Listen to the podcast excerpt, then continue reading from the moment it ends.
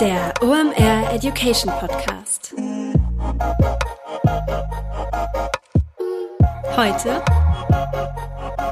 Ask Andre. Es ist mal wieder Montag, Zeit für eine neue Folge OMR Education. Mein Name ist Rolf Herrmann. Ich bin der Chefredakteur der OMR Reports. Heute heißt es wieder Ask Andre. Das heißt, ihr habt uns für den Großmeister des Internets Fragen geschickt und er hat sie für euch beantwortet. Und ihr wisst, wenn es eure Frage in diese Episode schafft oder in eine andere Ask andere Episode, dann bringt euch diese Beantwortung dieser Frage auch noch einen kostenlosen OMR Report ein. Ihr könnt ja also doppelt abstauben, nicht nur eine Antwort auf eure Frage von einem der klügsten Köpfe der Digitalszene zu bekommen, die ich kenne, sondern obendrauf gibt es auch noch einen OMR Report. Und auch heute habt ihr uns wieder spannende Fragen geschickt, die André für euch beantwortet. Wir haben zu Anfang einen kleinen SEA-Schwerpunkt, um den es geht. Da geht es ein bisschen um, wie man Google Ads vielleicht mit Amazon Ads kombinieren kann. Dann machen wir weiter, da bleiben wir beim Thema SEA, also bei Google Ads. Da geht es ein bisschen um Budgetplanung und zum Ausklang geht es um Daten, da geht es um Webtracking und GA4. Da gibt es ja ein paar neue Funktionen. Also heute mal 360 Grad Themen aus dem Hause Google. Also Zurücklehnen, AirPods zurechtrücken und jetzt schalten wir nach Berlin zum Großmeister des Internets André Alpa. Viel Spaß! Heute mit dabei Digital Effects. Das sind SEO-Spezialisten und SEO ist ein wesentlicher Bestandteil in deinem Channel-Mix, über den du mal nachdenken solltest. Denn nichts lieben wir ja in diesen Zeiten als qualitativ hochwertigen organischen Traffic. Warum? Den müssen wir nicht einkaufen. Klar, SEO ist nicht for free. Du hast da gewisse Initialisierungskosten, um das Ganze aufzubauen. Danach generieren aber gut gemachte und SEO-optimierte Inhalte qualitativ hochwertigen Traffic auf deiner Website. Warum? Was geben Leute bei Suchen ein? Fragen, Probleme, die Suche Suche nach Dienstleistungen oder Produkten und dein gut gemachter SEO-Content ist dann die Lösung dafür. Du bist da also mit Riesenschritten durch den Funnel unterwegs. Wie gut das funktioniert, zeigt ein Beispiel, was uns Digital Effects mitgebracht hat. Die haben es zum Beispiel geschafft, bei einem E-Commerce-Kunden durch SEO innerhalb von zwei Jahren den Umsatz von 3,5 Millionen auf 16 Millionen zu steigern und das Ganze zu einem Zehntel der Kosten gegenüber Google Ads. Wenn du dein persönliches SEO-Potenzial auschecken möchtest, dann geh einfach mal auf digitaleffects.de slash Education. Da kannst du dich nämlich für eine Beratung anmelden, um dein SEO-Potenzial einzuschätzen oder dir auch mal eine zweite Meinung einzuholen. Sicher dir also jetzt den kostenlosen SEO-Check bei Digital Effects unter digitaleffects.de slash Education.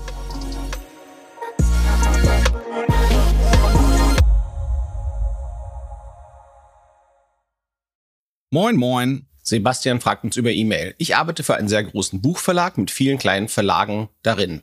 Wir wollen unseren SEA-Bereich neu strukturieren. Wir haben eine große Anzahl an Neuerscheinungen im Jahr und eine hohe Anzahl an lieferbaren Titeln, ca. 30.000 und über 130.000 URLs. Meine erste Frage.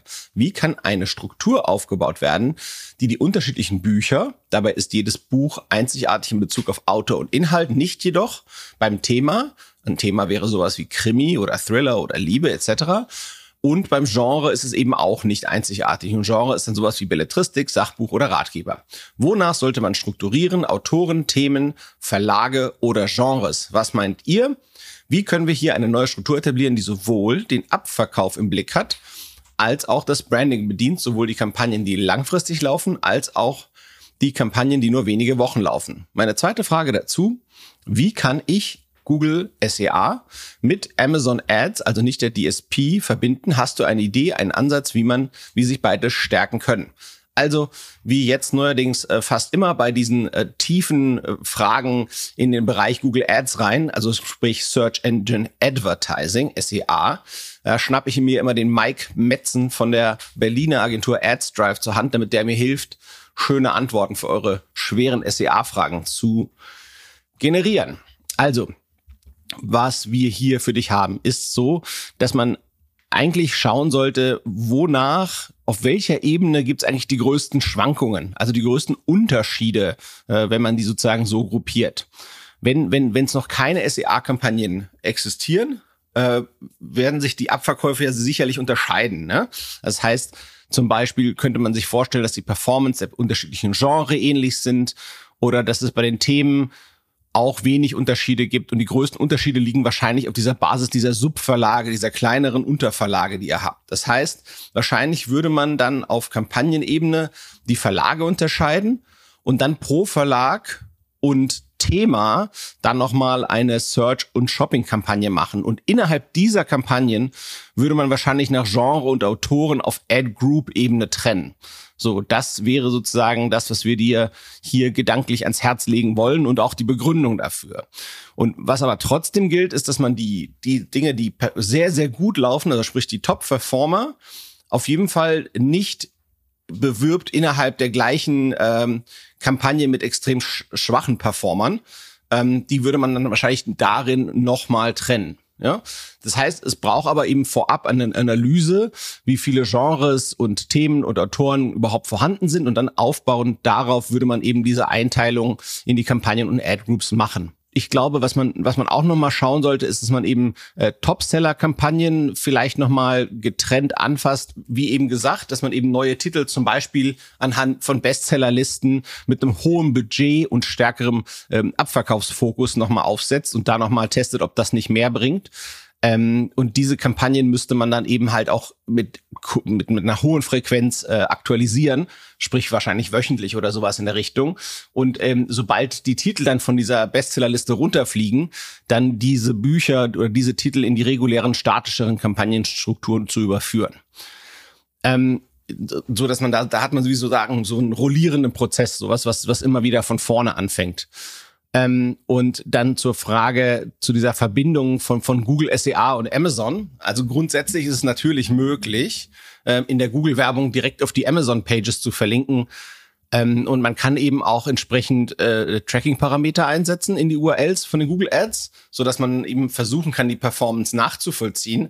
Ich denke, die Idee, über die Sebastian hier ähm, nachdenkt, ist, äh, natürlich äh, gibt es ein, ein bisschen eine, eine self-fulfilling prophecy, eine, eine selbsterfüllende Prophezeiung, wenn man schafft, in bestimmten Genre Bücher, die populär sind, nach oben zu spülen. Also das heißt, man, man, man wirbt eben in Google für ein bestimmtes Buch, schickt die Leute dann zu Amazon.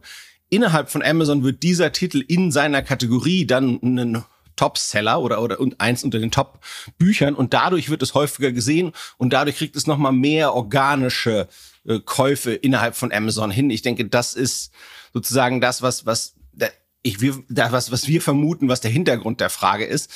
Insofern, das geht schon und man kann das auch dann halbwegs nachvollziehen. Ähm, was man eben aber trotzdem eben sehen muss, ist, wenn man die Leute halt zu Amazon schickt, ist natürlich dort die Marge, die man hat an dem einzelnen Buch, deutlich geringer. Und im, im eigenen Shop, wenn man quasi D2C ist, also Direct to Consumer, dann ist die, die ähm, die Marge deutlich besser. Das heißt, in der Regel möchte man das eigentlich nicht die Leute zu Amazon schicken. Ähm, nicht nur, weil, es eben nicht nur um diesen Einkauf geht von dem einen Buch, sondern was eben wichtig wäre, ist, wenn man überhaupt direkt verkauft, das weiß ich jetzt nicht genau, inwiefern das bei euch sozusagen Teil der Strategie ist, aber wenn man schafft, mal die Leute in seinen eigenen Shop zu kriegen und die dann vielleicht auch noch bereit wären, preiszugeben, was ihre Präferenzen sind, wie häufig sie neue Bücher kaufen, welche Genre, welche Themen sie haben, an denen sie sozusagen hinterher sind, dann kann man da eben auch ähm, nachdenken weit über diese eine Transaktion hinweg. Das heißt, sprich, dass das, dass das sozusagen Paid Advertising Hand in Hand geht mit einem CRM und dann eben den, wenn, wenn die, was weiß ich was, ein, ein, ein Belletristikbuch äh, äh, aus dem Bereich Liebe, äh, aus dem Thema Liebe sozusagen äh, gekauft haben, dass man denen dann immer per E-Mail äh, weitere Neuerscheinungen schickt aus diesem Segment. Das heißt, ähm, mein Gefühl wäre immer, äh, klar, die Conversion ist bei Amazon höher, und Amazon kann halt eben auch für, für, weil einfach die, die Kaufbarrieren so niedrig sind. Und es gibt halt eben immer noch diese Nachkäufe auf Amazon, wenn erstmal ein Titel in den Toplisten drin ist. Das ist sicherlich ungeheuer wertvoll.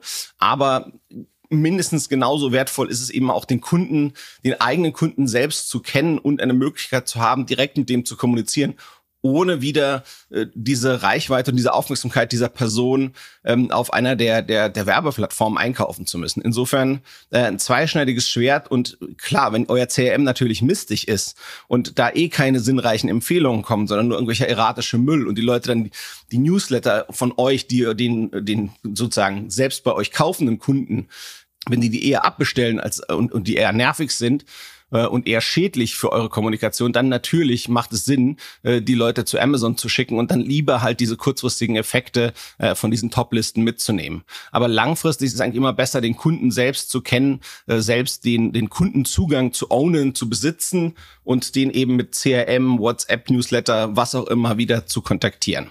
Also Sebastian, ich hoffe, das hilft dir weiter und wenn nicht, ping mal die Kollegen von AdsDrive an. Bis dann.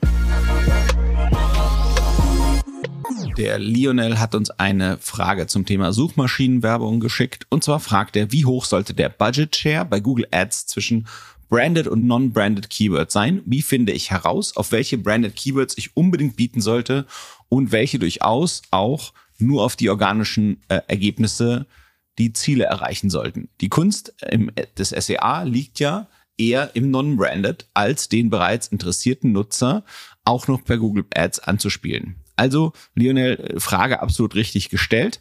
Ähm, ich versuche das nochmal so einzuordnen, dass das jeder nochmal ein bisschen besser mitkriegen kann, was gedacht ist. Ja, Das heißt, ähm, jetzt nehmen wir mal an, wie, wie, ihr hört ja diesen Podcast, der ist aus dem OMR-Universum.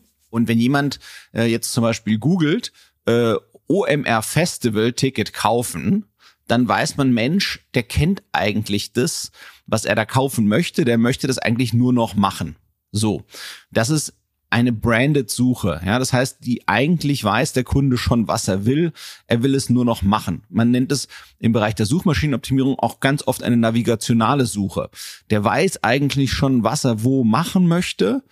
Der muss einfach nur den Weg dahin finden und weil er halt die URL nicht auswendig kennt oder vielleicht nicht eine, sich durch eine lange Navigation klicken will, dann tippt er es halt einfach mal in die Suchmaschine seiner Wahl ein, der User, und dann kommt er halt schneller dahin. So, und das sind eben oft diese branded Searches. Das heißt, hier wird auf gar keinen Fall ein Neukunde so direkt gewonnen, sondern das ist eigentlich ein Kunde, der wurde wahrscheinlich schon auf einem anderen Weg oder einem vorherigen Kontakt gewonnen und überzeugt. Und deswegen macht er jetzt diese Branded Search. Das könnte auch ein Bestandskunde sein, der wiederkommt, aber einfach die URL sich nicht gemerkt hat, kein Lesezeichen hat, in irgendeine spezifische unter Unterseite meiner Website möchte und dann, bevor er sich da entlang klickt durch die Navigation, wo er sich vielleicht nicht sicher ist, gibt das einfach in die Suchmaschine ein. So ein non-branded Keyword ist, irgendjemand tippt ein in die Suchmaschine der Wahl ähm, Marketing Weiterbildung. So, das heißt, die Person sucht einfach non-branded, ohne spezifischen Hintergrund, ohne spezifisches Wissen nach Marketing Weiterbildung. So, und eins der interessanten Ergebnisse in dem Kontext könnte eben die OM, das OMR Festival sein. So und deswegen macht es Sinn für OMR dort zu werben. Also zu versuchen, einen Kunden zu gewinnen, einen Kunden zu überzeugen, der einen noch nicht kennt. Ne? Das ist deswegen sagt das der Leon auch so schön in seiner Frage, dass das eigentlich das Spannende ist an, an Suchmaschinenwerbung, eben Kunden zu gewinnen, die man noch nicht kennt. So und jetzt gibt's äh, ich habe für die Beantwortung meiner der Frage äh, die lieben Kollegen von AdsDrive aus Berlin angepinkt, den Mike Metzen dort und der hatte natürlich etwas, was er mit seinen Kunden immer nimmt, um äh, dieses Thema zu besprechen, weil das taucht schon regelmäßig auf, ja. So und die es gibt eine, letztendlich zwei Achsen, die dich so ein bisschen zu dem Ergebnis bringen. Die eine Achse ist bist du bei Suchmaschinen, also im SEO, im Such normalen organischen Suchmaschinen Rankings überall, wo es um deine Brand geht, auf Platz eins.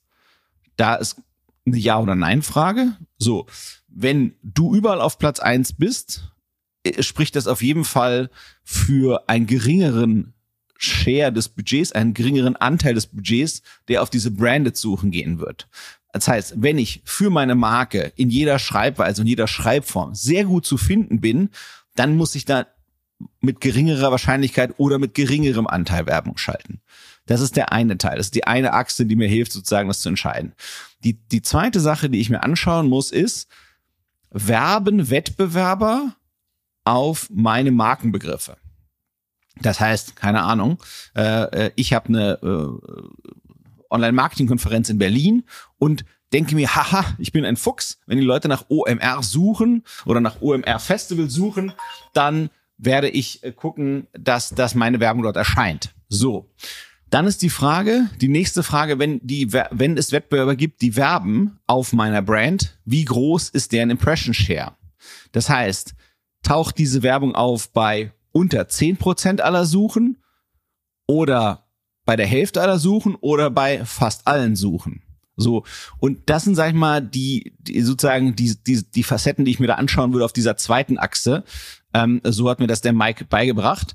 Ähm, und zwar, wenn, wenn man sagt, man rankt überall in den Suchmaschinen bei den relevanten Keywords, bei seiner Brand auf Platz eins und kein Wettbewerber wirbt, dann sollte das Budget, was man auf den Branded-Bereich ausgibt, eigentlich eher fünf Prozent oder drunter sein. Ja, kann auch null sein. Es gibt dazu übrigens äh, lustige alte Studien von großen Werbetreibenden äh, wie eBay äh, aus vergangenen Jahren, die eben gezeigt haben, dass das gar nicht so viel bringt, da auf die Brand nochmal zu werben.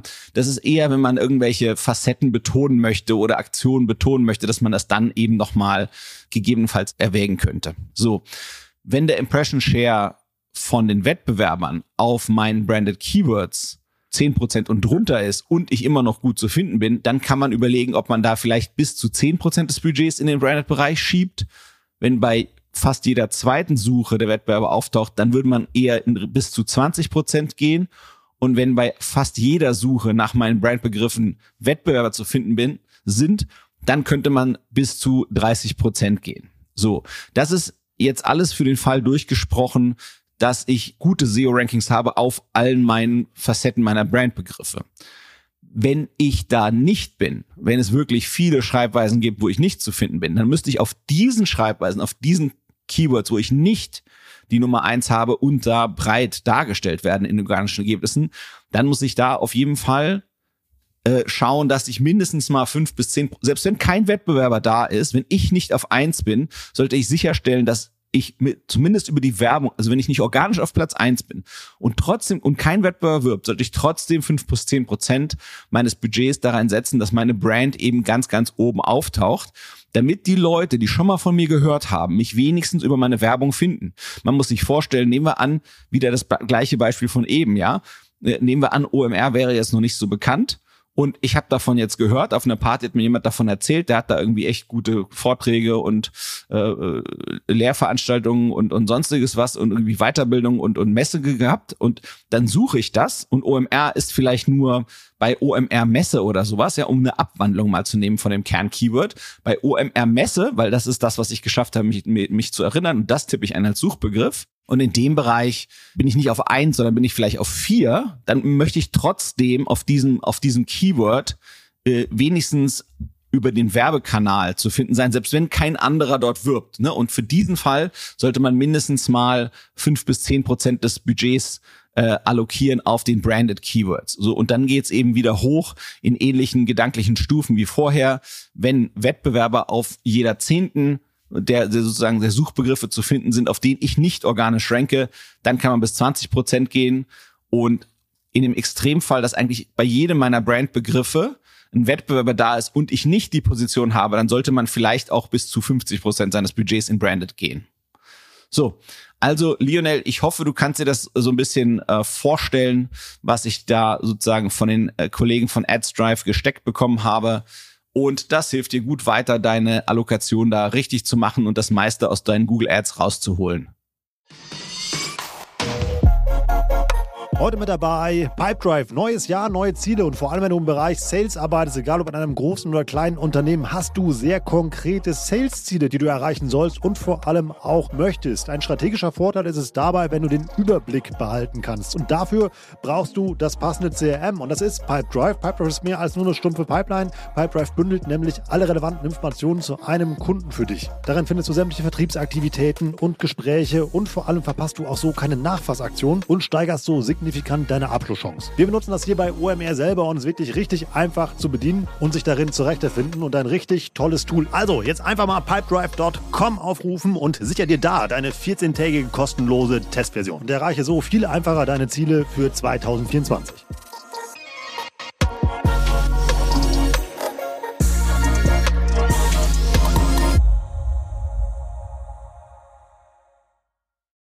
Jamal fragt uns, ich beschäftige mich aktuell mit Webtracking und Google Analytics 4. Könntet ihr eventuell erklären, wie man am besten in Zukunft beim Thema Webtracking vorgehen sollte mit Hinblick auf die Umstellung auf Google Analytics 4? Danke Jamal für die Frage. Ja, hochspannend und hochaktuell, denn ab Juli, nächsten Monat, ähm, hier, ich nehme gerade im Juni auf diese, dieser Frage und Antwort, ähm, da wird ja umgestellt, sprich, Google hat gesagt, im alten Analytics werde ich keine Daten mehr erfassen. So, das heißt, die Leute sind schon ein bisschen auch genötigt, auf Google Analytics 4 äh, umzustellen. Das heißt, alte Google Analytics heißt Universal Analytics. Und ähm, das basiert ja auf Paradigmen, die sind 10, 15 Jahre alt.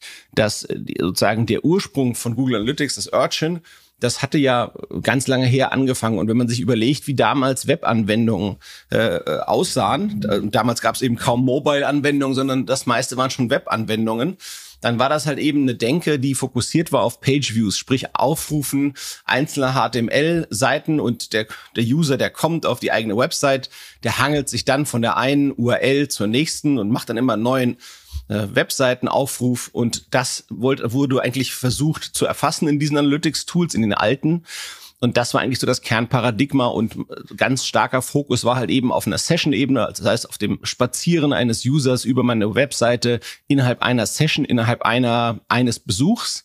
Und ähm, gar nicht so sehr der Fokus auf so einer User-Ebene, sondern eben ganz, ganz viel auf der Session-Ebene. Und was ganz elegant war in dem alten Google Analytics, dass eben dieses Sampling gab, sprich, dass die kostenlose Version ähm, eigentlich einem einen guten Überblick gemacht hat, indem es einfach versucht hat, möglichst viele verschiedene User sozusagen abzubilden und, und einem Mengenaussagen zu geben, auch wenn nicht die kompletten Daten erfasst wurden ähm, in der kostenlosen Version. So, und das ist so ein bisschen das, wo das Ganze herkommt. So, und wo das Ganze hingeht, ist, wenn man sich auch überlegt, wie heute das aussieht, das ist ja, heute muss zum einen, braucht man eigentlich ein Tracking, was, was Cross-Device viel Sinn macht. Und zum anderen ist halt dieser, dieser, dieser Fokus auf eine Page-Views vielleicht auch nicht mehr zeitgemäß, sondern wenn man sich überlegt, wie neue Webseiten funktionieren, ist das sehr häufig, dass über JavaScript nur irgendwie ein Teil neu geladen wird oder da wird man ein Video geschaut oder da wird halt irgendwie anders mit, mit der Anwendung, äh, die auch die, die Webseite darstellt, äh, interagiert. Und, und all das ist vielleicht schon etwas, was erfasst werden müsste und muss. Und also quasi solche kleinen Aktionen, ähm, die sind vielleicht heutzutage viel wichtiger, oder das ist sozusagen die, die Kernannahme, dass die viel wichtiger sind als eigentlich diese Page-View-Fokus, der eigentlich sehr, sehr flach ist. Und es wurde schon etwas gemacht, um all diese äh, kleineren Interaktionen auch mit dem alten Google Analytics zu erfassen, aber das war natürlich nur, sagen wir mal, künstlich im Nachhinein oben drauf geklatscht. So, und wenn du jetzt quasi Google Analytics 4 anschaust, dann sieht man einfach, dass es nimmt viel weniger Dinge an, dadurch muss man aber viel mehr machen. Das heißt, ähm, während das alte Google Analytics quasi immer von diesen Grundstrukturen von Page Views und solchen Sachen ausging, ist es halt hier so, dass du im Prinzip alles selber, also es bietet einem viel mehr Freiheiten, das bedeutet aber gleichzeitig auch viel mehr Arbeit. So und es gibt natürlich irgendwie Tools, um einen sanften, einfachen Umstieg zu machen, aber im Endeffekt äh, meiner Meinung nach äh, ist das nicht so, äh, wäre das nicht so sicher. Plus, es würde eigentlich die Opportunität, die sich an dieser Stelle äh, bietet, ähm, äh, ja, einfach total außer Acht lassen. Und das, das halte ich für einen Fehler. So, und was eben interessant ist, ist man äh, eben das Ganze auch Cross-Device viel besser steuern kann. Das heißt, kann ja sein, dass ich irgendwie, keine Ahnung, Discord auf meinem Rechner irgendwie das und das gemacht habe und dann mache ich in der Discord-App auf meinem Handy irgendwas weiter. Und als all das möchte das Unternehmen zum Beispiel erfassen. Ähm, und äh, ich glaube, das ist das, was sozusagen spannend ist an dem neuen Google Analytics, wo das eben gut etwas machen kann. Gleichzeitig vermisst man ein paar Funktionen. Das heißt, was einfach früher historisch extrem gut integriert war, war, wenn man Google Ads das, das Werbeuniversum genutzt hat und dann äh, das mit Google Analytics verbunden hat, dann hatte man halt unheimlich gutes Kampagnentracking, was einfach total analog äh, sozusagen in beiden, äh, in, sowohl in der Werbewelt als auch in der Analytics-Welt drin war. Und da konnte man sich dann einfach von oben nach unten reinfräsen. Das war alles schon sehr fertig. Ähm, und in Google Analytics 4, also quasi in dem neuen Google Analytics, da muss man sich einfach extrem viel äh, selber bauen. Die vorgefertigten Reports sind nach unserer bisherigen Beobachtung und Erfahrung jetzt nicht so hilfreich. Die sind eher da, um ein Gefühl dafür zu geben, wie es sein könnte ähm, als, als dass die jetzt direkt so nutzbar sind. Ja, das heißt, äh, was man eigentlich schon gerne hätte, wäre jetzt zu sagen, hier, ich habe einen Report über und, und, und man muss immer gucken, Analytics hat ja äh, zwei Zielgruppen. Ja, das eine sind die Marketingfritzen, wie wir hier, äh, und das andere sind aber auch die Produktleute, die natürlich verstehen wollen, äh, wie das Produkt oder die Anwendung genutzt wird. Äh, so, und das heißt, du musst mal gucken, ich beantworte das jetzt im Wesentlichen aus der Marketingbrille, ja, aber wenn ich ähm, hier sozusagen in so eine Analytics reingehe, dann möchte ich in, insbesondere äh, übergreifend über die Marketingkanäle äh, nachdenken, dann mit einem Doppelklick vielleicht tiefer in die Kampagnen, zum Beispiel in Google Ads Bereich, ja, aber genauso in die Ver äh, Kampagne von Facebook und dann runter in die Creative-Ebene und dann eben gucken, was funktioniert, was nicht, ne? Ähm, das ist äh, sozusagen das, was man eigentlich möchte und das muss man sich eigentlich viel, viel selber bauen und selber zurechtstöpseln. Das ist halt deutlich mehr Arbeit ähm, als zuvor, so zumindest die bisherige Erfahrung und Beobachtung. Ja? Aber nichtsdestotrotz, was, was, was funktioniert, ist natürlich so, äh, sag mal, Geschäftsführerebene Reports, sprich, wo kommt denn der Traffic her? Äh, was, was benutzen denn die Leute gerade, was eben halt eben für einen Produktmanager vielleicht wichtiger ist als eben für eine Marketingsteuerung. Ähm, auch bei den Conversions ist eben so, da muss man, es gibt halt nicht so viel Vordefiniertes, weil ja, man hat eben eine viel größere Freiheit äh, mit diesen Events. Ähm, äh, Events sind eben diese Interaktionen oder, oder eben äh, Aktionen, die jemand macht die muss man sich halt einfach, man muss sich einfach wie so ein eigenes kleines Universum von, von Werten, von Events zusammenbauen. Ähm, es, es, es braucht mehr Arbeit, aber man kann theoretisch auch deutlich mehr rausholen und für die für die Webwelt oder Mobile und Webwelt, wie in der wir da aktuell sind, ist das eigentlich schon äh, der richtige Ansatz. So, also insofern, ich glaube, man kommt äh, auch auch wenn es schwerer ist und auch wenn es ein bisschen unangenehmer ist, kommt man, wenn man viel Werbung macht, in Google eigentlich kaum äh, drumherum äh, Google Analytics 4 auch zu benutzen ähm, und zumindest da was ein bisschen reinzuspielen. Ähm, das wäre sozusagen ja ein erstes Assessment und ich hoffe, das hilft dir weiter, dass du dich da so ein bisschen reintrauen kannst. Das war wieder richtig spannend. Ich habe eine Menge gelernt. Ich hoffe, ihr auch. Immer wieder faszinierend, dass andere unser Team jede Frage von euch beantworten können, so nischig die auch ist. Und jetzt gibt es traditionell die drei Gewinner eines OMR Reports, denn eure Fragen haben es hier in die Episode geschafft. Und über einen OMR Report dürfen sich freuen Sebastian, Lionel und Jamil.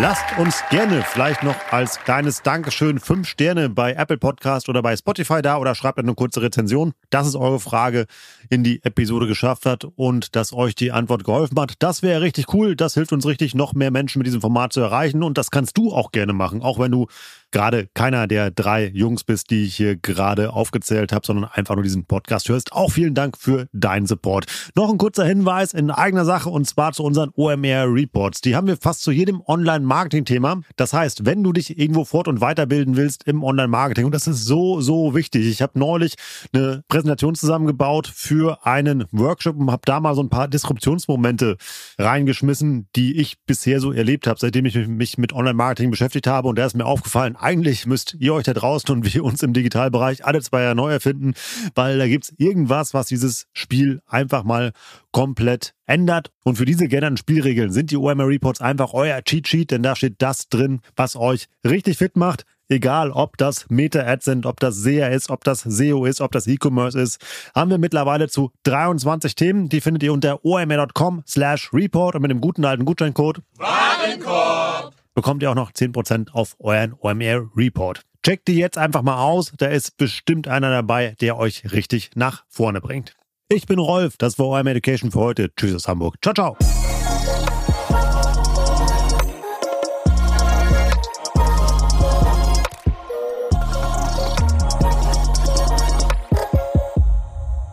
Dieser Podcast wird produziert von Podstars bei OMR.